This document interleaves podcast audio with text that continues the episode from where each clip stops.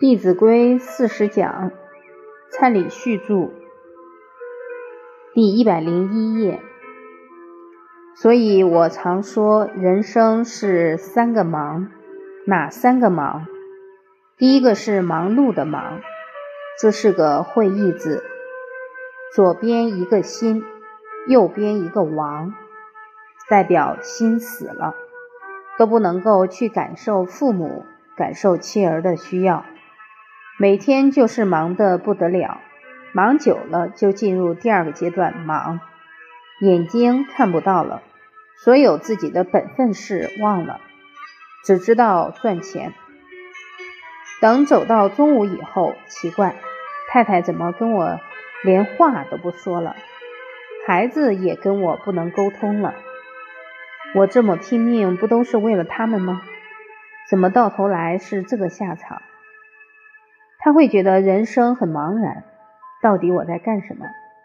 这是第三个阶段忙。很多家长忙到自己孩子上几年级都不知道。成龙有一次去接儿子，跑去学校等他儿子出来，等了半天，儿子都没出来。后来他儿子的老师走出来说：“你儿子都上初中了，你还来小学等？”所以我们要想想。人生努力的真正目的在哪里？当初努力的真正目的，不就是希望能有个好的家庭生活吗？所以我们要谨记自己的目标，不要走到半途就不知道方向了。要做到这一点确实不容易，因为现在社会攀比的现象太多了。人家的衣服比我们穿的贵，人家的车子比我们开的好。自己的心就受影响。企业家第二种下场叫锒铛入狱，因为在赚钱的过程中常常铤而走险，触犯了国法。我记得有一次在飞机上看到当年俄罗斯的首富还很年轻，看起来也就四十岁左右而已，现在已经变成阶下囚，被关起来了。所以。人生绝对不能够贪婪，应该以诚信去经营事业，老老实实去付出，这样才会有很好的回报。要让孩子往后不铤而走险，就要从小教他物虽小，勿私藏，教他廉洁有守，这才是根本。第三种下场的企业家，也赚了一些钱，常常有很多的应酬，但是把身体搞坏了。当一个人中晚年身体不好，他的福享得了吗？可能后半生都要跟药为伍，这样也不是好的人生。而真正有成就的、成功的企业家，就是能够兼顾事业跟家庭。这是最完美的。我有一个长者，他姓卢，我叫他卢叔叔。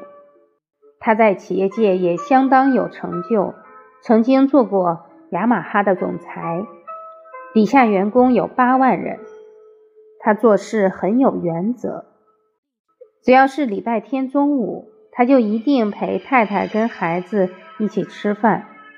当他坚持这么做，带给妻子跟子女的感受是什么？温暖。当爸爸的、当先生的非常在乎家庭，那家庭的凝聚力就特别好。其实，当我们认识到家庭重要，你自然而然就会做出来，事在人为。绝对不要找借口说“人在江湖，身不由己”。第十一讲。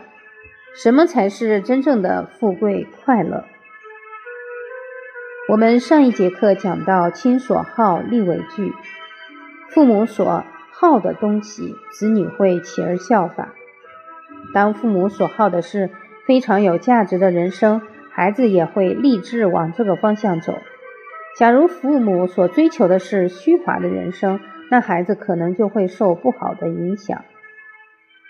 我们常说人生要追求富贵，什么是真正的富贵？我们做父母的要认清楚认知什么才是真正的富贵。什么是富？这个问题，假如问中学生，都怎么回答？很有钱叫富。答案为什么这么标准？谁给他的影响？我们要引导孩子，绝对不是钱很多才叫富。一个人假如不知足，纵使给他再多钱，他也不会觉得快乐跟满足。一个人真正知足，他的内心常常会觉得很充裕。知足者才能够长乐，所以真正的富在知足。不知道诸位朋友身旁有没有很有钱的人？他们有没有觉得他够花了？有很多就想要更多，因为人的欲望之门只要一打开，就很难关上。所谓欲是深渊，这个深渊踏下去不见底，所以。我们不要追求虚华的人生，应该追求真实知足，才是真正的富。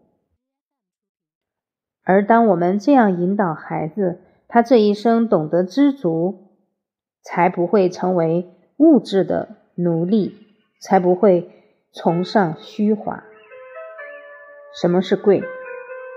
一般孩子说官做的大叫贵，官做的大并不一定贵。做官的，如果拿着权位去压迫别人，甚至于为自己谋福利，等他下台以后会有什么结果？所有的人都唾弃他。对于贵，我们要明白其真正的意义。人敬则贵。当每个人看到你，都心生欢喜，都打从心里尊敬你、佩服你，那才是实在的贵。当我们有机会可以当政府公司的领导者，我们应该提起的不是权势，而是本分。当领导的，比方说一个企业的老板，最重要的，应当时时念着如何带领员工走向更美好的生活。不只是在经济方面要带领员工，在精神方面，我们也要跟员工一起成长。当你有这个定位的时候，相信你的员工会尊敬你。在政府做官，每一个决定影响的层面都非常大，所以处高位者更应当战战兢兢、谨言慎行。当我们能处处为下属、为人民着想，相信当你离开这个位置的时候，他们一定会感你的恩德，对你像以前一样爱戴。绝对不会一朝天子一朝臣，而且人是不是一定要有权威的时候才能有贵气，才能让人家尊敬？那不见得。孟子说：“爱人者，人恒爱之；敬人者，人恒敬之。”在新加坡有一位许哲女士，已经一百零六岁，她每天只吃一两餐。她食物方面的欲望很少，诸位朋友，她是不是强迫自己忍出来的？不是，人都说每天最少要吃三餐，有的还吃四五餐。其实吃饭实在很浪费时间，你有没有这个感觉？人为什么要吃饭？因为消耗了很多能量，所以要吃饭加以补充。当人的烦恼多，就需要多的食物。烦恼少，需要的食物就少。许哲女士吃那么少，那是自然的，因为她烦恼很少，她不为自己谋私利，他时时只想着如何帮助别人，所以自然而然就不需要那么多的食物。从许哲女士身上，我们也可以体会到，当初颜渊跟孔夫子学习，他是法喜充满。纵使是一箪食、一瓢饮，一般的人都受不了这种生活情况。但是回不改其乐。当一个人的精神层面提升了，对于物质的需求自然慢慢就放下、减少了。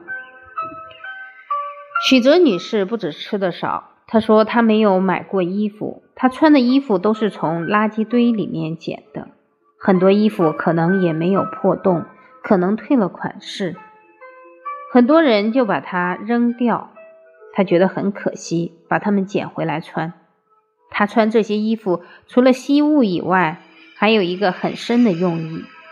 他一个人照顾几十位老人家，都是登门把一些生活用品、吃的、穿的送给他们。他为什么要穿这些衣服？因为他去探望的都是生活比较贫乏的老人。假如他身上穿着旗袍，很高雅，然后提着一包白米走过去，接受的人一定会觉得很有压力。我会不会弄脏你的衣服？当他穿的跟他们一样的时候，就倍感亲切。当他走到他们的家里面，我看到他们看到许哲女士那种欢喜雀跃的表情，就好像见到自己的亲人一样。新加坡尊他为国宝，世界很多国家也邀请他去演讲，对他也是非常非常的尊敬。所以我说，许哲女士才是真正的富贵之人。这样的富贵非常有意义，人生也会觉得充实。当我们懂得好的富贵是这样的富贵，那你的孩子也会往正确的方向去经营他的人生。我常常问家长：“你希望你的孩子以后能过什么样的生活？”诸位朋友，你们说说看，你们希望孩子以后过什么样的生活？诸位朋友，你希望孩子快乐，那你快乐吗？很多朋友回馈说：“我只希望孩子快乐就好了，也不希望孩子以后赚多少钱。”这样的要求听起来很简单，事实上做起来很困难。因为假如你自己都不快乐，你如何引导孩子去过快乐的生活？什么才是真正的快乐？你们想清楚了没有？知足常乐，真的，一个人知足，他与人交往就懂得感谢别人。他越是这样，朋友跟亲戚就越喜欢他。还有什么是真正的快乐？要无忧无虑。所谓理得心安，才能无忧无虑。什么道理？比方说，中国有句话叫“儿孙自有儿孙福”，不该你担心的，你就不要多操心。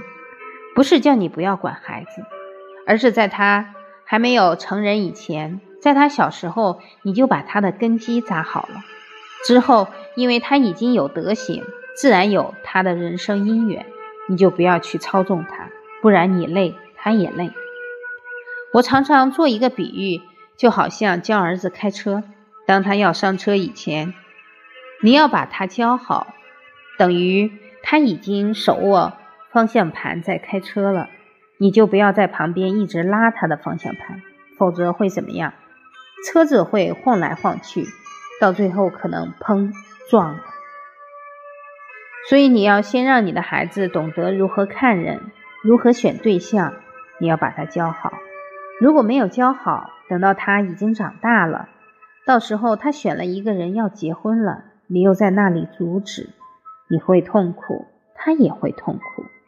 所以无忧无虑，确确实实要看破世间很多事。还有什么是真正的快乐？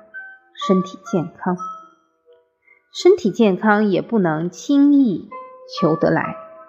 你对自己的饮食，还有对自己的情绪，都要有很好的管理，才会有健康。